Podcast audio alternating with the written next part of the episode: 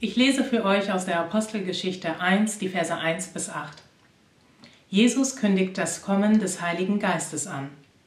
Im ersten Teil meines Berichtes, verehrter Theophilus, habe ich über alles geschrieben, was Jesus getan und gelehrt hat, von seinem ersten Auftreten an bis zu dem Tag, an dem er in den Himmel hinaufgenommen wurde.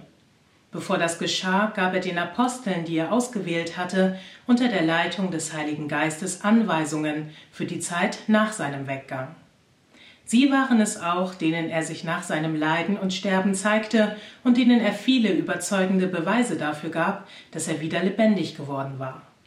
Während vierzig Tagen erschien er ihnen immer wieder und sprach mit ihnen über das Reich Gottes und alles, was damit zusammenhängt. Einmal, es war bei einer gemeinsamen Mahlzeit, wies er sie an, Jerusalem vorläufig nicht zu verlassen, sondern die Erfüllung der Zusage abzuwarten, die der Vater ihnen gegeben hatte. Ich habe darüber ja bereits mit euch gesprochen, sagte er. Johannes hat mit Wasser getauft, ihr aber werdet mit dem Heiligen Geist getauft werden, und das schon in wenigen Tagen. Diese Ankündigung führte dazu, dass die Apostel, als sie ein weiteres Mal mit Jesus zusammen waren, ihm die Frage stellten, Herr, ist jetzt die Zeit gekommen, in der du das israelitische Reich wiederherstellst? Jesus gab ihnen zur Antwort, es steht euch nicht zu, Zeitspannen und Zeitpunkte zu kennen, die der Vater festgelegt hat und über die er allein entscheidet. Aber wenn der Heilige Geist auf euch herabkommt, werdet ihr mit seiner Kraft ausgerüstet werden. Und das wird euch dazu befähigen, meine Zeugen zu sein. In Jerusalem, in ganz Judäa und Samarien und überall sonst auf der Welt, selbst in den entferntesten Gegenden der Erde. Hallo und ein frohes neues Jahr auch von mir an dieser Stelle. Wir fangen heute mit einer neuen Predigtserie an, weil es ein neues Jahr ist und weil wir in dieses Jahr mit einem neuen Fokus reingehen wollen. Und unser Fokus dieses Jahr ist, dass wir eine neue Kirche in Hamburg bauen wollen. Letztes Jahr, wisst ihr, gab es den Zusammenschluss, da gab es aber wegen der Pandemie, ähm, ging das noch nicht so richtig los. Und dieses Jahr sagen wir aber, nichtsdestotrotz, wir fangen jetzt an. Und dazu werden wir uns jetzt in den nächsten Wochen die Apostelgeschichte angucken. Und wenn ihr das schon mal ähm, gehört habt oder nicht, die Apostelgeschichte ist ein Buch in der Bibel, da geht es um die Entstehung der ersten Kirche, wie die erste Kirche in einem städtischen Kontext sich so, wie die reingebaut worden ist und wie die entwickelt worden ist. Und wenn ihr äh, das noch nie gehört habt und wenn ihr dieses Video das erste Mal seid, äh, seht, wenn ihr Freunde seid, wenn ihr gar keine Christen seid und so weiter, dann ist es für euch trotzdem auch interessant, mal zu sehen, wie so eine Kirche entstanden ist und was wir daraus lernen können für uns heute, wie Kirche entstehen kann oder wie Kirche eigentlich sein sollte. Und das gucken wir uns jetzt heute an und in den nächsten Wochen eben auch. Ähm, und bei, bei dieser ganzen Serie fragen wir eben die Frage, okay, wie, was können wir, was können wir von der ersten Kirche lernen für uns heute, wie wir Kirche bauen? Ja? Was ist die DNA von Kirche? Wie war Kirche gemeint? Was ist die DNA von, Gottes, äh, von Gott? Wie hat Gott sozusagen Kirche gemeint? Und ähm, ich habe heute die ersten Verse nur und äh, Leute vom, von, von der Apostelgeschichte und da steckt so viel drin. So viel. Ich glaube, wir kommen nicht weit. Ich habe zwar neun Verse lesen lassen, aber ähm, wir gehen mal los. Ähm, ich habe zwei Punkte erstmal heute nur. Und das eine ist, wofür war Kirche da? In welche Richtung war Kirche gedacht? Und das zweite ist, was ist der Kern? Was ist die Essenz von Kirche? Also der erste Punkt geht los. Ähm, hier haben wir also die Apostelgeschichte, die wurde geschrieben von einem sogenannten Lukas, Dr. Lukas, der war Arzt, hatte den Anspruch, Historiker zu sein und er hat halt diese zwei Bücher geschrieben. Einmal das Lukas-Evangelium und einmal die Apostelgeschichte. Und er fängt an und schreibt hier die Apostelgeschichte, ersten Vers. Da schreibt er im ersten Teil meines Berichtes, verehrter Theophilus, habe ich über alles geschrieben, was Jesus getan und gelehrt hat. Und gemeint ist da das Lukas-Evangelium. Da schreibt er, da beschreibt er ähm, Jesus und was Jesus so alles gemacht hat und wie, wie der Weg von Jesus war. Und im, in der Apostelgeschichte schreibt er über, über die erste Kirche. Und, aber er schreibt es an einen sogenannten Theophilus. Ja? Und wir wissen nicht viel über diesen Mann, leider, ähm, außer die Art und Weise, wie wie Lukas ihn eben hier anspricht. Und er, und er hat wohl ein sehr hohes Ansehen von ihm, weil er schreibt so, geehrter, verehrter Theophilus. Also wahrscheinlich ist dieser Theophilus eher ein, ein wahrscheinlich angesehener Mann, ein reicher Mann. Ähm, er, er spricht ihn mit Titel an, ähm, wahrscheinlich ein kultivierter, intellektueller Mann, Mensch. Und Lukas schreibt hier, verehrter Theophilus, ich schreibe dir, um dir zu zeigen, was um, was, um was zu zeigen? Um zu zeigen, zu beweisen, dass das Christentum wahr ist. Ich gebe dir Beweise. Ich will dir zeigen, dass es Sinn macht, an was ich glaube. Und das bringt mich zum ersten Punkt. Warum gibt es Kirche? Warum bauen wir diese Kirche? Unsere Kirche war und ist nie nur für fromme, gläubige Christen gedacht, äh, sondern unsere Kirche ist gerade für Menschen in Hamburg, die, die sich nicht sicher sind, ob sie Christen sind oder doch nicht keine Christen sind. Und die sich, die, die sich nicht sicher sind, was sie überhaupt glauben. Oder auch für Menschen, die sagen, ich weiß auf jeden Fall, dass ich kein Christ bin, aber ich bin bereit, das mal rauszufinden, was eigentlich hinter diesem Christentum steckt. Ich will mal genau nachforschen, ich will mal nachschauen. Ich bin skeptisch, aber ich will mal sehen, ob es überhaupt Sinn macht. Und es gibt ein paar Bücher in der Bibel, aber eins davon ist eben dieses, ähm, diese Apostelgeschichte, die speziell für, für Menschen geschrieben worden sind, die skeptisch sind, die das hinterfragen wollen und so weiter. Also ähm, lest es mal, lest es mal durch, schaut es euch mal an. Seht ihr, viele von, von euch, von meinen Freunden auch, die keine Christen sind, die äh, aber sich wegen mir auch vielleicht sogar manchmal mit dem christlichen Glauben beschäftigen und die mich auch fragen wegen unserer Kirche, wie es da so läuft und was da passiert ist äh, und wie wir gerade in der Pandemie auch Kirche leben, die fragen mich immer wieder mal, das ist ziemlich interessant, die fragen mich immer wieder mal, also Dan, hör mal zu, du bist zwar Pfarrer und diese ganzen Geschichten, aber was bringt dir eigentlich der Glaube? Ja? Ähm, was bringt es dir eigentlich, Christ zu sein? Wie profitierst du davon? Und wenn man das so fragt,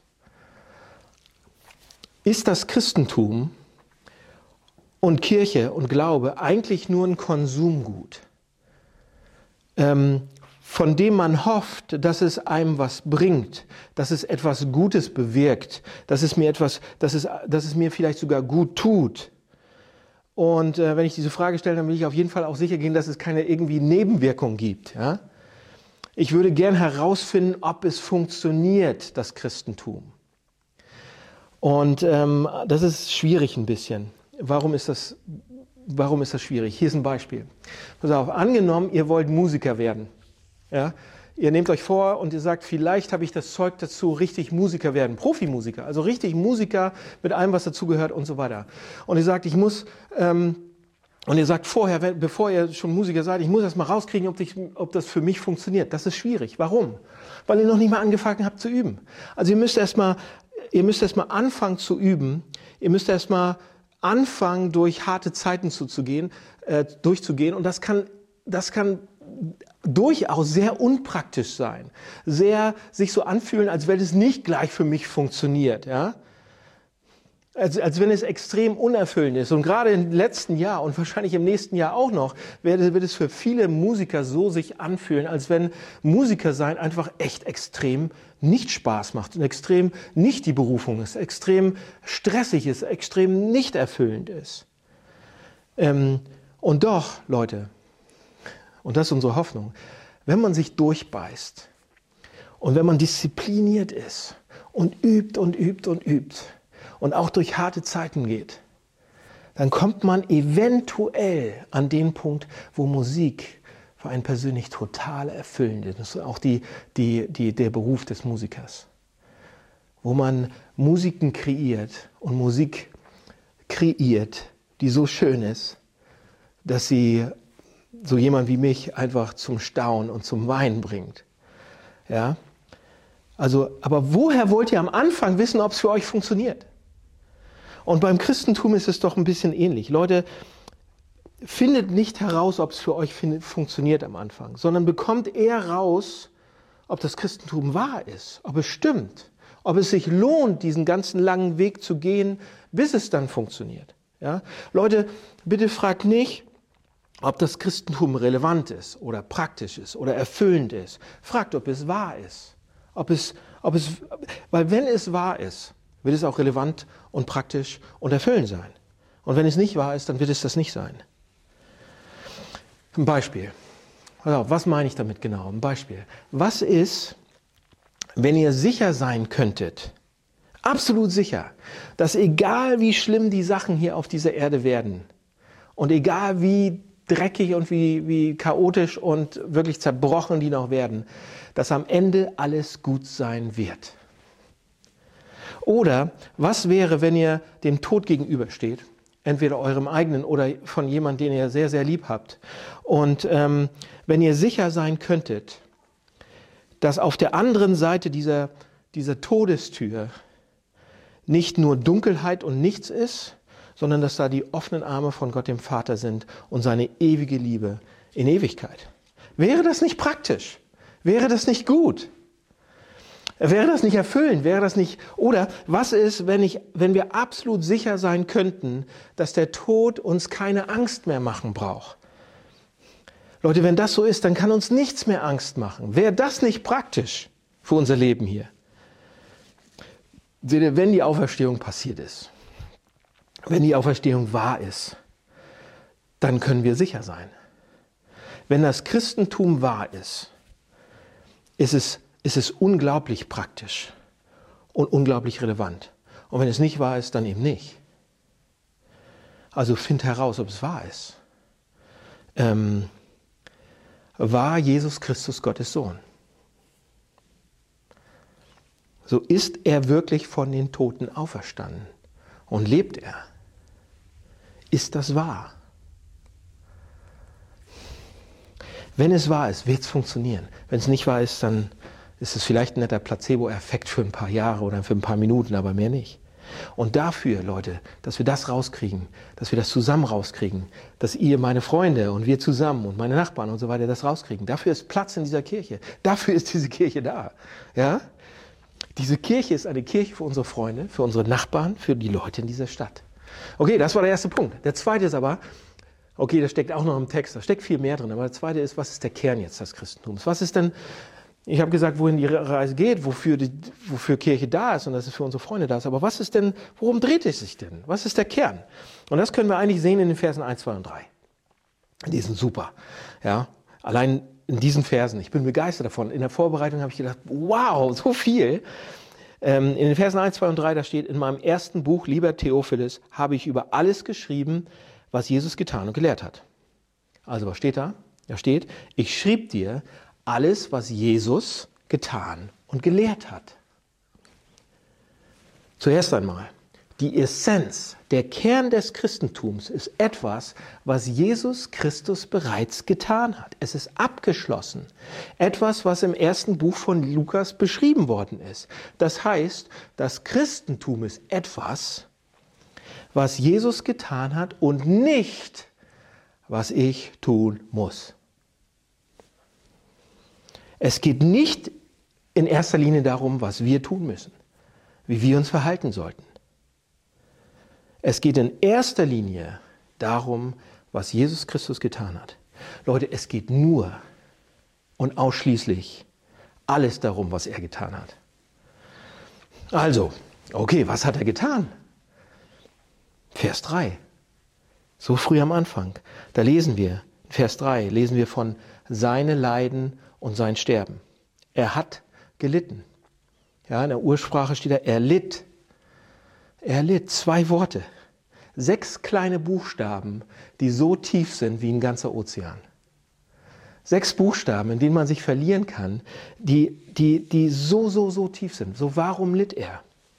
Seht ihr, das Judentum und das Christentum sind sich an einer Stelle sehr, sehr, sehr, sehr einig, komplett einig. Nämlich, dass es nicht genug ist, nur ein guter Mensch zu sein. Weil wir Dinge tun, die falsch sind. Weil wir oft genug daneben liegen. Weil wir, selbst wenn wir versuchen, so gut wie möglich zu sein und so weiter, sind wir trotzdem ein Kind unserer Zeit, in unserer Zeit gefangen, in unserer Gesellschaft. Und du kannst ja versuchen, was du machst. Irgendwie brichst du äh, bringst du einen Knick rein in die Natur oder bringst du einen Knick rein in Beziehungen oder sonst irgendwo. Äh, wir hinterlassen einfach irgendwo auch Unrecht und Unrat und Müll. Ja, ein, ein, ein, die Bibel nennt das manchmal eine Schuld, eine Restschuld, ein, ein Rückstand. Entweder hinterlassen wir den zwischen Gott und uns oder zwischen Menschen und uns oder zwischen Natur und uns. Und stellt euch vor jetzt, pass auf, stellt euch vor, wenn, ähm, pass auf, stellt euch ein, ein Gerichtsgebäude vor, einen Richter und ihr stellt euch einen guten Richter vor, eine gute Richterin, so die ihr mögt und das ist eine, eine tolle, gerechte Frau. Stellt euch die vor. Und, ähm, und diese Richterin muss jemand verurteilen, muss jemand äh, für schuldig aburteilen und diese Person, die sie da verurteilt, die sieht das absolut ein. Und sie sagt, ja, ich bin schuldig, ich werde mich verändern, ich werde an diesen Sachen arbeiten, ich will mich verbessern, ich will besser werden, ich werde das nicht mehr tun, es tut mir auch un unheimlich leid, was ich da getan habe. Und der Richter sagt dann, die Richterin sagt dann, okay, sehr gut, sehr gut, dass du es machst, aber es gibt hier diese unbezahlte Rechnung, es gibt diese Restschuld, es gibt diesen, diese Sache, die du, wo wirklich was was entstanden ist, was, was nicht so einfach weggewischt werden kann. Etwas, was übrig geblieben ist, was jemand anders so wehgetan hat, dass, da, dass der leidet drunter. Ich, du bist nicht einfach frei. Du kannst nicht, ich kann dich nicht einfach freilassen. Ja, du meinst es gut, du meinst es sogar ernst, ich kann das sehen, dir tut es leid, du willst Vergebung haben ähm, und das ist richtig, aber weißt du was, ich kann dich nicht einfach freilassen. Es gibt diese, diesen Restbetrag, der offen ist.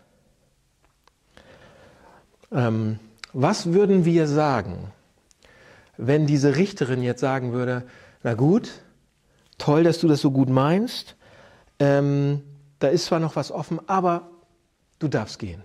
Ich sehe, wie du dir das leid tut, du darfst gehen. Ja? In jedem Gerichtsgebäude würden wir sagen, nein, das darfst du doch nicht machen, das ist keine Gerechtigkeit. Du stellst keine Gerechtigkeit vor. Egal wie das gemacht wird, ob es, ob, es, ob es bezahlt werden muss oder andere Sachen bezahlt werden muss, aber es muss einen Ausgleich geben. Das erwarten wir doch von einer gerechten Richterin oder vom gerechten Richter. Ja? Wenn die Richterin sagt, oh, heute gibt es keine Gerechtigkeit, heute gibt es keine Strafe, du darfst einfach gehen. Dir tut es leid, gut, geh. Dann würde die andere Partei sagen, was? Wo ist mein Recht? Das tat weh. Also, wenn, warum ja, von einem gerechten Richter, von einer gerechten Richterin erwarten wir, dass sie Gerechtigkeit. Warum erwarten wir das nicht von Gott? Warum sollten wir niedrige Maßstäbe für einen Gott haben als für einen Richter? Gott sieht, wie hier so Sachen passieren und, und er kann doch nicht einfach sagen, macht, was ihr wollt. Ist schon gut, ich gehe, vergebe euch allen. Pass auf, in diesem kleinen Wort, er litt, was wir in Vers 3 sehen, wird uns gesagt, was Jesus Christus da getan hat wie er jetzt in dieses ganze Spiel mit diesem Richter reingeht. Weil Jesus Christus wird uns da gesagt, dieses in diesem Erlitt schwingt nämlich mit, dass Jesus Christus vor diesen Richter getreten ist, vor diese Richterin und diese Restschuld, diesen Restbetrag bezahlt hat, ausgeglichen hat, beglichen hat. Ja? Seht ihr, Gerechtigkeit hat das Recht, uns zur Rechenschaft zu ziehen. Und Jesus ist zu uns gekommen, auf diese Welt gekommen und hat dieses Leben gelebt und ist den Tod gestorben, damit Gerechtigkeit passieren kann. Aber dass wir nicht bezahlen müssen, sondern er. Ja, Jesus steht zwischen uns und Gerechtigkeit. Also kommt alles, Gerechtigkeit, Tod, auf ihn und er bezahlt. Das ist, was er getan hat. Das bedeutet dieses kleine Wort, er litt. So, Letzter Gedanke. Was hat das jetzt für uns persönlich zu tun? Was bedeutet das für uns persönlich? Praktisches Beispiel, ganz praktisch. Wenn die Bibel in diesem Text davon redet, dass Jesus auferstanden ist, ja, da steht ja auch, er ist auferstanden, weiter unten steht er noch, und er sitzt jetzt neben dem Thron. Okay, kommt man nochmal mit mir mit, er sitzt neben dem Thron. Ähm, dann, dann müssen wir daran denken, dass als dieser Text geschrieben war, dass es der wurde in eine antike Welt hineingeschrieben. Also da gab es noch keine Gewaltenteilung wie Judikative, Legislative und Exekutive, sondern alles war auf einen Thron so vereint. Ja, es, gab den, es gab nicht den Bundestag, den Bundesrat und die Bundeskanzlerinnen und Bundespräsidenten, sondern es gab nur einen König und die Königsdynastie. Und damals war der Thron, der, der König, der Sitz wo der drauf saß und so weiter. Also der, ne, das, das, war der, das war der Platz, wo es um Gerechtigkeit ging, wo es um Macht ging, wo der König äh, regiert hat, aber auch eben ähm, Gericht gesprochen hat. Also wenn Leute kamen zu ihm auf, vor diesem Thron und haben gesagt, hier, äh, das und das ist passiert, was soll man machen?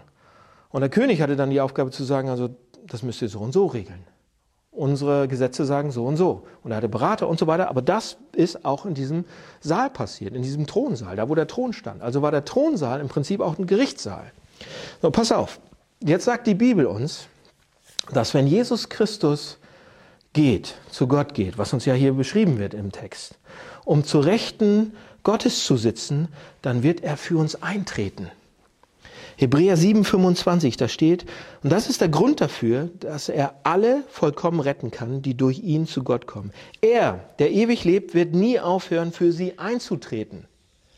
Also, was da steht ist, Jesus ist unser Fürsprecher, Jesus ist unser Anwalt, Jesus ist unser Verteidiger, unser Vertreter, unser Anwalt, unser Rechtsanwalt. Und das bedeutet, im Gerichtssaal Gottes, vor dem gerechten König, vor dem gerechten Richter, der einfach für Gerechtigkeit sorgen muss und sollte, wenn es irgendeine Anklage gegen uns gibt, dann ist Jesus unser Vertreter. Wenn ich Christ bin, dann ist Jesus mein Vertreter.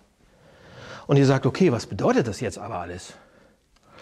Das ist eine Metapher, also ein Bild für etwas, was tatsächlich passiert, was in diesem Moment passiert wahrscheinlich. Uns wird gesagt, dass Jesus Christus unser Anwalt ist unser Vertreter, unser Fürsprecher, unser Verfechter, unser Verteidiger. Er vertritt uns und repräsentiert uns vor dem Vater, vor dem Gericht, vor dem Gerechtigkeitsthron sozusagen. Und ihr fragt, okay, was bedeutet das?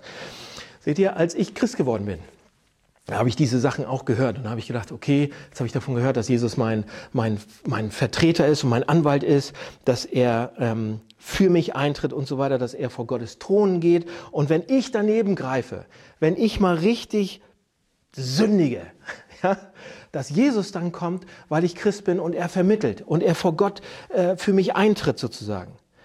Aber wisst ihr was? Dieser Gedanke hat mich nicht wirklich lange beruhigt. Der hat mir nicht wirklich geholfen. Ja, äh, immer wenn ich das gedacht habe, habe ich so gedacht, habe ich mir das so vorgestellt und habe gedacht, okay, Jesus kommt dann vor den Thron, und der Vater sitzt da drauf und äh, Jesus kommt so und sagt, also Vater, weißt du was, du kennst ja Dan und du weißt ja so, wie er ist. ja? Und äh, du weißt ja auch immer, was er so sagt und was er so macht und das ist schon wieder passiert. Und ähm, gestern zweimal. Und ähm, bitte vergib mir. Er will Vergebung, bitte vergib ihm und gib ihm noch eine Chance. Und der Vater sagt so, hm, okay. Okay, weil du bittest und so weiter. Aber mich hat das nie richtig getröstet und auch nie richtig geholfen. Wisst ihr warum? Weil ich gedacht habe, selbst Jesus, selbst Jesus Christus, wie oft kann der das machen? Ja, wie oft wird er das machen? Also, wie lange wird er das durchhalten und mich immer wieder rausholen? Und dann habe ich angefangen, noch gar nicht so lange her, in den letzten Jahren, angefangen, das zu verstehen, dass dieser Thronsaal auch ein Gerichtssaal ist. Und dass Jesus Christus ein Vermittler ist und ein Anwalt ist, aber dass er mein Anwalt ist, dass er mein Rechtsanwalt ist. Nicht nur ein Pflichtverteidiger, der es auch Pflicht macht, weil er es für alle machen muss, sondern dass er es für mich macht. Und ich habe da eine kleine Perspektivänderung reingekriegt. Und zwar ähm, denke ich, denke ich äh, dass es folgendermaßen abläuft. Das kann man an, an vielen Stellen in der Bibel auch sehen, zum Beispiel 1. Johannes 1, Vers, Vers 9, wo, wo es darum geht, dass, dass äh, Gott gerecht ist, dass er treu und gerecht ist, uns vergibt, wenn wir und so weiter. Pass auf, hier ist, hier ist, hier ist was ich glaube. Dass wir zwar Gnade bekommen, aber Jesus Gerechtigkeit bekommt. Und hier ist, glaube ich, wie es wirklich abläuft. Ähm, Jesus geht zum Thron und sagt, Vater, Daniel hat, Daniel hat gesündigt. Und Daniel hat es schon wieder gemacht. Und nicht nur einmal und nicht nur zweimal, sondern echt oft. Und ich bitte dich nicht um Gnade für ihn. Ich habe diese Schuld schon bezahlt. Und weil ich am Kreuz diese Schuld schon bezahlt habe, und hier ist mein Blut, da siehst du, dass ich dafür bezahlt habe. Und hier ist mein Leib, ich habe dafür bezahlt. Hier ist mein gebrochener Leib. Ich habe für diese Schuld bezahlt. Es wäre nicht gerecht, zwei Bezahlungen für die gleiche Schuld zu fordern und zu nehmen. Und deshalb will ich einen absoluten Freispruch für Dan. Ich will Freispruch für Daniel. Ich bitte dich nicht um Gnade, ich bitte dich um Gerechtigkeit.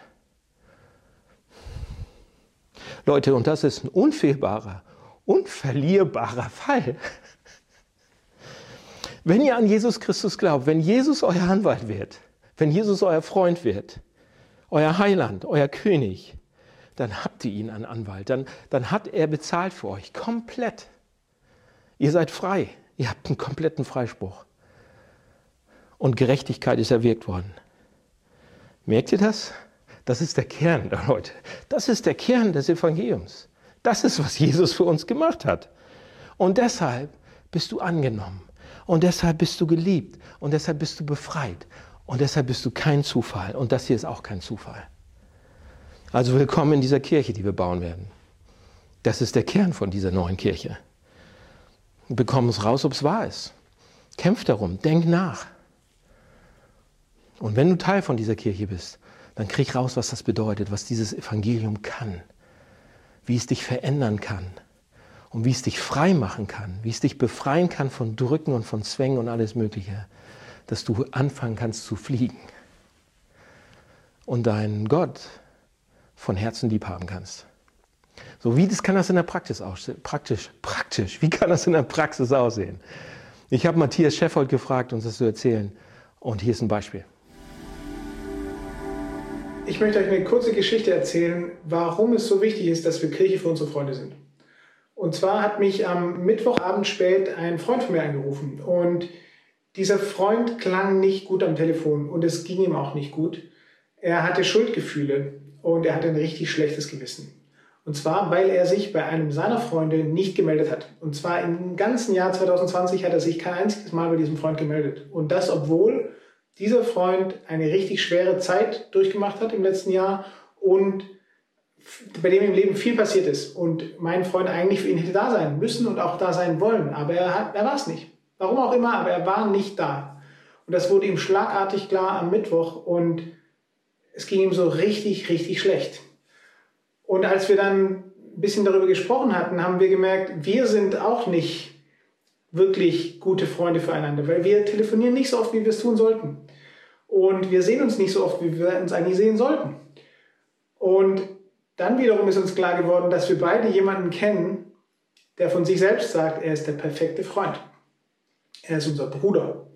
Und zwar der perfekte Bruder. Und er ist eben auch unser Gott. Er ist Gottes Sohn, Jesus Christus. Und dann haben wir gebetet am Telefon. Und das war sehr emotional. Er hat gesagt, bei ihm gefrieren gerade die Tränen im Gesicht. Er war draußen. Ähm, und es war wirklich sehr berührend für uns beide, weil wir um Vergebung gebeten haben. Wir haben Vergebung dafür gebeten, dass wir für unsere Freunde nicht, nicht so da sind und er besonders für seinen Freund nicht so da war im letzten Jahr, wie er es hätte sein wollen und sein sollen. Und dadurch ist bei ihm was passiert. Dadurch hat er Vergebung zugesprochen bekommen, dadurch ist sein Gewissen rein geworden und die Beziehung zu Gott ist wiederhergestellt. Er hat jetzt natürlich noch eine große Aufgabe vor sich, weil er noch das Gespräch suchen wird mit seinem Freund und den auch um Vergebung bitten wird. Aber er kann zu diesem Freund gehen und sagen, hey, ich bin nicht perfekt für dich gewesen, aber ich kenne jemanden, der perfekt ist. Und er kann ihm genau diese Vergebung zusprechen, die er erhalten hat am Mittwochabend von Jesus. Und genau das ist der Grund, warum wir Kirche für unsere Freunde sind, weil wir genau diese Nachricht weitergeben sollen. Die Nachricht davon, dass Jesus Christus derjenige ist, der unser Freund ist, der immer für uns da ist und der uns vergibt. Und dass seine Gnade jeden Tag neu ist und wir deshalb immer wieder einen Neuanfang haben können. Genau das ist die Botschaft, die wir immer weitergeben müssen an unsere Freunde. Vielen Dank, Daniel, für deine Predigt. Danke an die Musiker und alle, die diesen Gottesdienst mitgestaltet haben. Ihr habt es mitbekommen, äh, die Infektionszahlen sind weiterhin hoch. Der Lockdown wurde verlängert und verschärft. Und das bedeutet für uns als Kirche, wir werden keine Präsenzgottesdienste feiern. Und ähm, ja, werden uns voll auf dieses Online-Format konzentrieren. Aber wir wollen mit euch in Kontakt bleiben. Das heißt, ihr könnt uns eine Mail schreiben oder uns auch gerne anrufen. Ähm, Mittwochs zwischen 11 und 13 Uhr oder freitags zwischen 11 und 13 Uhr. Meldet euch per Telefon oder per Mail oder guckt auf der Website, äh, was so los ist, wo ihr noch mitmachen könnt oder ja, was euch interessiert an dieser Kirche. Und wir sind jetzt am Ende des Gottesdienstes angekommen. Und ich möchte euch noch den Segen Gottes zusprechen. Ja, danke, lieber Vater, für diese Zeit. Danke für den Gottesdienst. Danke für dein Wort. Danke für Jesus. Danke für deine Kirche. Und danke, dass es deine Kraft ist, letztlich, die uns am Leben erhält und die uns auch durch diese Zeit hindurchführt. Und ähm, ja, wir bitten dich um deinen Segen. Und der Friede Gottes, der höher ist als alle Vernunft, bewahre eure Herzen und Sinne in Jesus Christus, unserem Herrn. Amen.